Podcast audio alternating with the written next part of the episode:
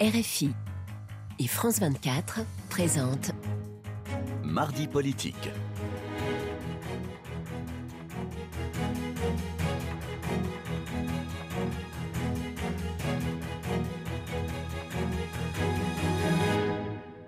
C'est l'heure de mardi politique sur France 24 RFI. Bonsoir Frédéric Rivière. Bonsoir Rosine, bonsoir à tous. Et ensemble, nous recevons Julien Bayou, député Europe Écologie Les Verts de la 5e circonscription de Paris. Bonsoir à vous. Bonsoir, merci pour l'invitation. Merci à vous d'être, de l'avoir accepté. Donc, pour lutter contre la flambée des, des prix de l'essence, l'État va autoriser la vente euh, à perte pendant euh, quelques mois.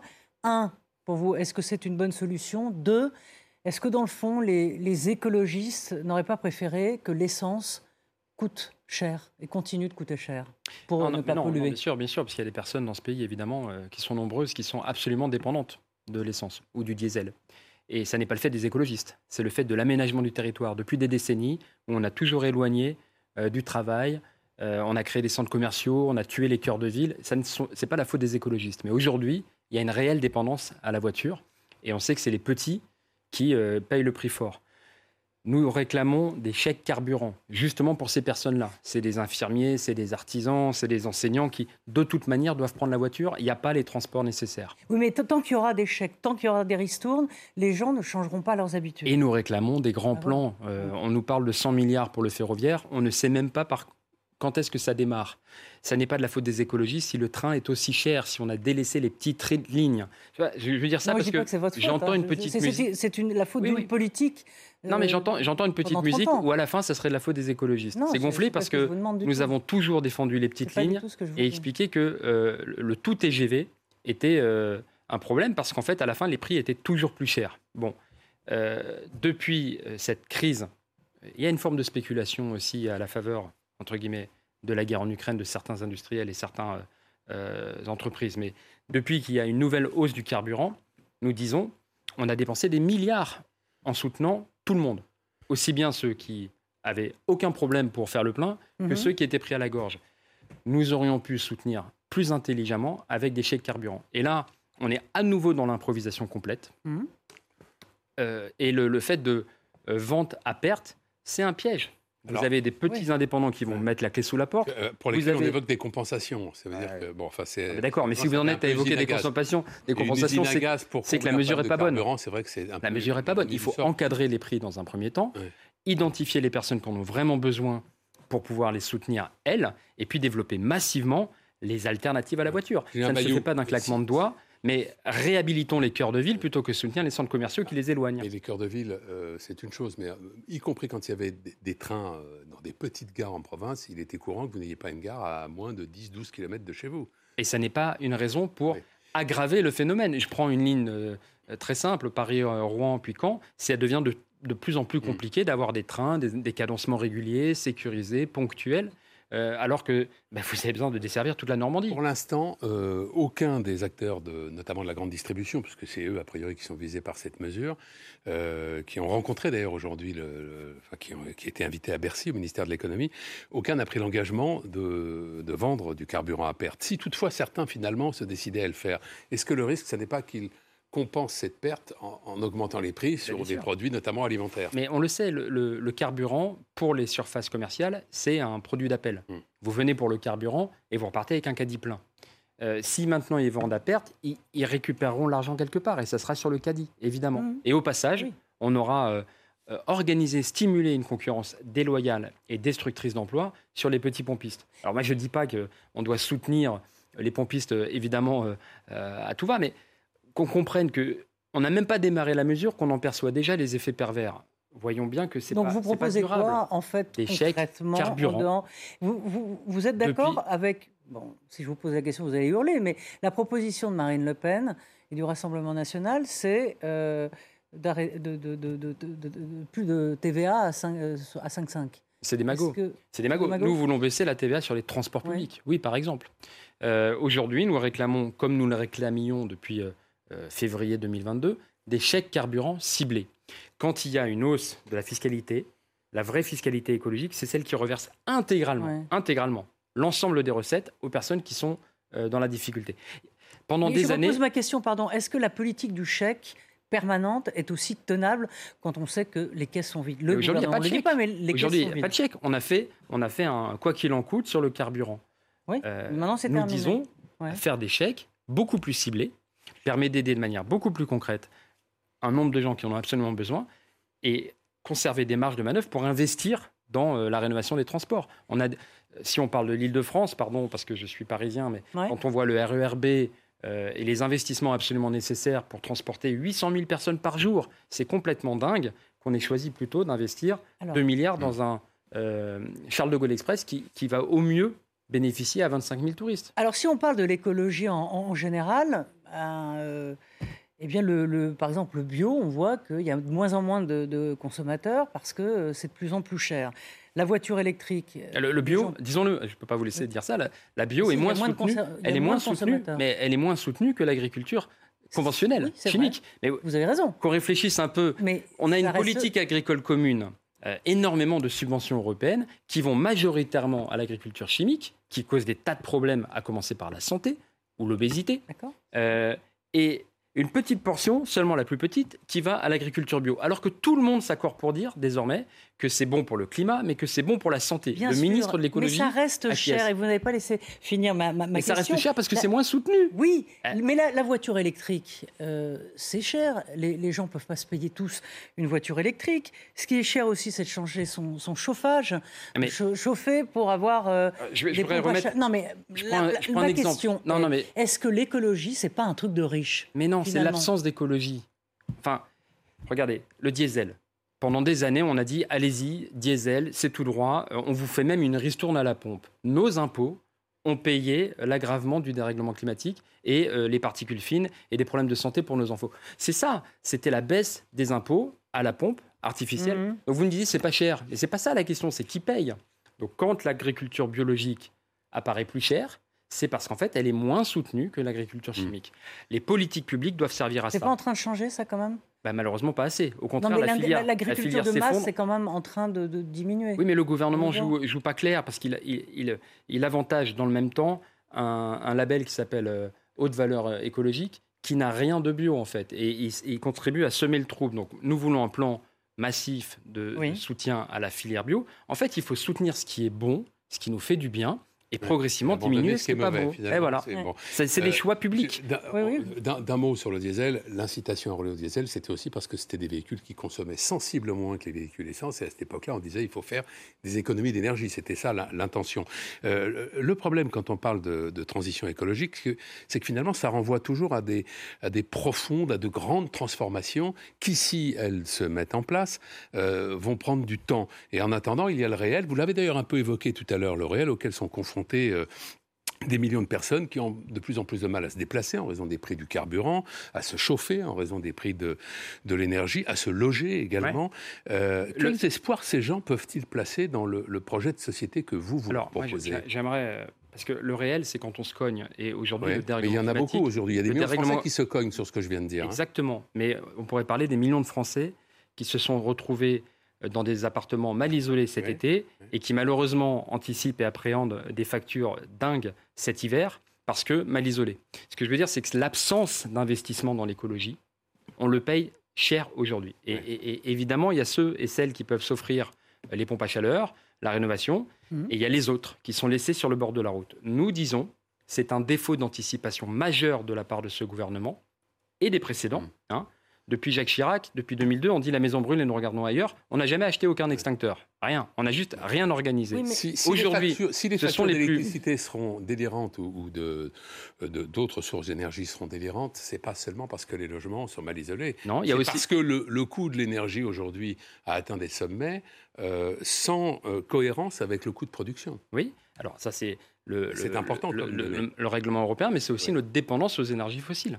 Oui. Euh, quand euh, Vladimir Poutine euh, engage son agression militaire contre l'Ukraine, il sait très bien aussi qu'une grande partie de l'Europe, l'Allemagne en particulier, un peu moins la France, est très dépendante Beaucoup. euh, au, au- au gaz russe. Et que donc, ça crée comme un second front psychologique. Vous avez le front en Ukraine et un second front psychologique sur les factures euh, des ménages français et européens. C'est notre dépendance aux énergies fossiles qui nous rend aujourd'hui euh, vulnérables, et en particulier les, les, les plus pauvres. Donc, pour répondre, parce qu'il y a heureusement des solutions, ce grand plan de rénovation thermique, d'amélioration des transports du quotidien, c'est bénéfique pour les, pour les moyens, pour les petits, pour les plus vulnérables. Euh, nous réclamons, comme la Fondation Abbé Pierre, une rénovation thermique zéro avance, mmh. zéro reste à charge pour les plus modestes. C'est générateur de milliers et milliers d'emplois non délocalisables. C'est bon pour le pays, c'est bon pour le mmh. climat, c'est bon pour l'indépendance énergétique. Je salue le fait qu'aujourd'hui, il y ait enfin 4 milliards d'euros euh, sur la prime Rénov qui soit prévue euh, cet automne. Nous avions gagné 7 milliards l'été dernier. On nous avait dit, bah non, c'est pas la peine. Le gouvernement change d'avis, tardivement, je le salue. Ce qui est important de voir, c'est qu'il y a des solutions. Sur le terrain, les maires écologistes engagent, hein, vous disiez, c'est des grands changements, mmh. mais ça commence par des petits pas, des cantines bio, des écoles qui ont des bitumes pour pouvoir en faire des îlots de fraîcheur plutôt que des, îlots de, chaleur. Des, c'est Grenoble qui peint euh, des centres commerciaux, le toit en blanc pour euh, limiter euh, la chaleur. pour des EHPAD, pour des, écoles, c'est 5-7 degrés de moins sur les périodes de, chaleur. C'est Bordeaux qui passe la métropole à 30 pour moins de bruit, moins de pollution. C'est Poitiers qui va redécouvrir une rivière, hein, la Bièvre, la Boivre, pardon, qui est enterrée. On la redécouvre ça fait de la nature en ville, de la fraîcheur comme Arcueil a pu le faire. Mm. Bref, les maires inventent les solutions. Ce qu'on a besoin maintenant que ça fonctionne, c'est attester, l'ADEME euh, et autres le valident. Passons à l'échelle, voilà. et facilitons la vie aux, habitants. Il y a l'échelle française et euh, où, vous le disiez, il y a eu des impensés pendant euh, près de, 30 ans. Mais si on regarde du côté des États-Unis, on voit que, que, Joe Biden a fait un véritable et lui, il dit euh, il faut des milliards et trouver de l'énergie pas chère. Mais pour ça, ça prend du temps, ça prend de l'argent. Et les prix du renouvelable euh, eh bien, est beaucoup trop cher. Euh, alors, les Américains investissent, je crois, 369 milliards de dollars. voilà comment nous aussi on fait baisser ce prix cher du renouvelable. Mais merci, parce qu'effectivement, ce sont des milliards à investir sur un temps long. quand vous rénovez les infrastructures euh, vous améliorez le potentiel de long terme. On est quelque part euh, dans un remake euh, des années 30 où les États-Unis ont lancé le, New Deal à l'époque, en, 1930-32. des milliards investis pour la, rénovation, le potentiel de long terme, pour remettre les gens au mmh. travail, créer de l'emploi, créer des débouchés. Et ils ont planté des milliards d'arbres, ils ont réparé les berges dans la Tennessee Valley. Enfin, une vraie vision de long terme sur quelques années avec un plan d'investissement. C'est ce qui nous manque en France. Aujourd'hui, je ne sais pas vous dire quel est le, sens de la planification écologique que le président nous a vanté dans l'entre-deux tours euh, en 2020. que vous attendez toujours. On l'attend toujours. Voilà.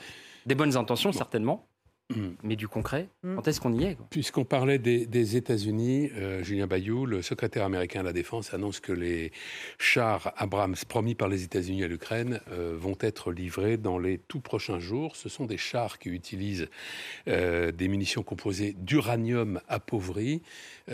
pour vous, jusqu'où faut-il aller dans l'armement de l'Ukraine? Jusqu'à la victoire des Ukrainiens, jusqu'au départ du dernier soldat russe. J'étais il y a dix jours euh, à Kiev. Euh, quoi qu'il en coûte.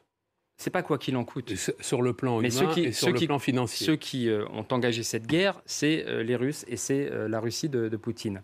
Celles et ceux qui commettent des crimes de guerre, des écocides, c'est les Russes. Quand il y a 12, 15 000, 17 000, 20 000 enfants déportés, ce sont les Russes qui sont allés déporter, kidnapper puis déporter des enfants ukrainiens. ce, qui se joue, c'est pas que l'avenir du peuple ukrainien. C'est vraiment, c'est un match des démocraties contre les dictatures. Et d'ailleurs, on voit que l'inaction européenne ou la mollesse hmm. euh, encourage très clairement l'Azerbaïdjan à envahir à nouveau euh, l'Arménie. Parce que nous finançons leur effort de guerre. On leur achète du gaz. Nous finançons leur effort de guerre. Nous finançons l'effort de guerre des dictatures. Donc euh, le défi qui est lancé par Vladimir Poutine n'est pas qu'un défi lancé à Vladimir Zelensky, mais à toute l'Europe. Si l'Europe répond avec mollesse, eh bien demain, c'est euh, l'Arménie, la Moldavie, le Kazakhstan, la Géorgie. Et je pense que ce qui se joue là est regardé à travers le monde. Quand il euh, euh, y, a quelques années, on n'aurait jamais imaginé que la Chine puisse envahir Taïwan. Mais évidemment, qui regarde ce qui se passe Est-ce que le camp démocratie va abandonner l'Ukraine? Et dans ce cas-là, eh bien, il est possible que la Chine s'empare de, de Taïwan et on pourrait avoir un conflit globalisé. Vous voyez ce que je veux dire? Que Ce qui se joue est une répétition d'un conflit beaucoup, mm. potentiellement beaucoup plus grave. Et donc, je termine en disant, nous devons apporter les armes que les Ukrainiens nous, nous, demandent. Nous finissons toujours par leur donner, avec retard, un retard coupable, les armes euh, qu'ils nous demandent. Et une proposition très concrète, livrons des Rafales et des Mirage 2000, puisqu'ils en ont besoin pour euh, leur contre-offensive. Et si euh, c'est compliqué pour eux d'apprendre le maniement,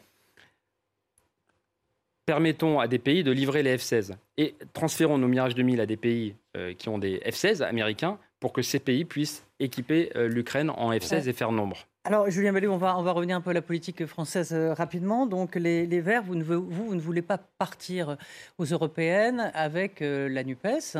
vous voulez chacun, votre, chacun chez soi, en quelque sorte.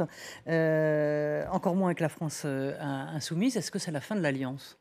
Non, non, non. Écoutez, enfin on a eu le feuilleton, c'était pareil il y a 4 ans ou 5 ans, euh, en 2018-2019. Euh, ce sont des listes séparées, pas divisées. Voilà. enfin, vous êtes, vous êtes, vous êtes d'accord sur pas grand-chose. On l'a vu sur la, pardon, excusez-moi, mais sur la tribune que vous avez écrite et euh, faite signer par des députés sur euh, la loi, la future loi immigration pour garder le, volet euh, social. La France insoumise, elle, n'a pas signé. Oui, alors attendez, parce que, bah oui, mais enfin, sur, la régularisation des sans-papiers, je considère que c'est une urgence, euh, une question de dignité humaine. nous portons une initiative transpartisane et je me réjouis de pouvoir faire du transpartisan dans cette oui, mais pas assemblée. La et je vous garantis que le jour où nous proposerons la régularisation des sans-papiers, le droit au travail pour les demandeurs d'asile et un délai contraint pour les renouvellements, hein, parce qu'il y a des millions de personnes dans ce pays qui euh, sont contraints par des délais impossibles pour le renouvellement de leur titre de séjour, il ne manquera pas une seule voix chez les insoumis. Mais vous êtes d'accord avec Jean-Luc Mélenchon quand il dit euh, que s'il arrivait au pouvoir, l'une des premières choses qu'il ferait, c'est une vague massive de régularisation de sans-papiers Bien sûr, si vous êtes d'accord. Mitterrand l'a fait, et, je, tiens à insister sur un point qui passait sous silence euh, régulièrement. C'est une question de dignité humaine. Nous faisons vivre ces personnes dans une précarité pas possible. Mais malgré elles, en plus, elles, servent de dumping social. Quand vous avez un plongeur à l'arrière d'un restaurant qui est hmm. obligé d'accepter des conditions euh, détestables, euh, il joue la concurrence à la baisse pour les autres salaires. Et quand euh, Mitterrand a fait une grande vague de régularisation en 1980, ça s'est traduit par une augmentation des salaires pour l'ensemble de la population active. Est-ce que toute personne qui veut vivre en France doit en avoir le droit? Moi, je suis sur cette position. je considère que aujourd'hui, quand on parle du droit d'asile, euh, il faut pouvoir organiser l'asile. Et je, dois le dire en vérité que euh, les motifs de départ aujourd'hui sont beaucoup plus hybrides que par le passé. Euh, le Malien va quitter eh bien, une, situation instable, mais aussi de très mauvaises récoltes. de la même manière au Bangladesh, vous avez des conflits fonciers, la corruption, mais aussi la montée des eaux. C'est fini. Merci Julien Bayot. Merci beaucoup. Merci, merci Frédéric. Merci d'être venu.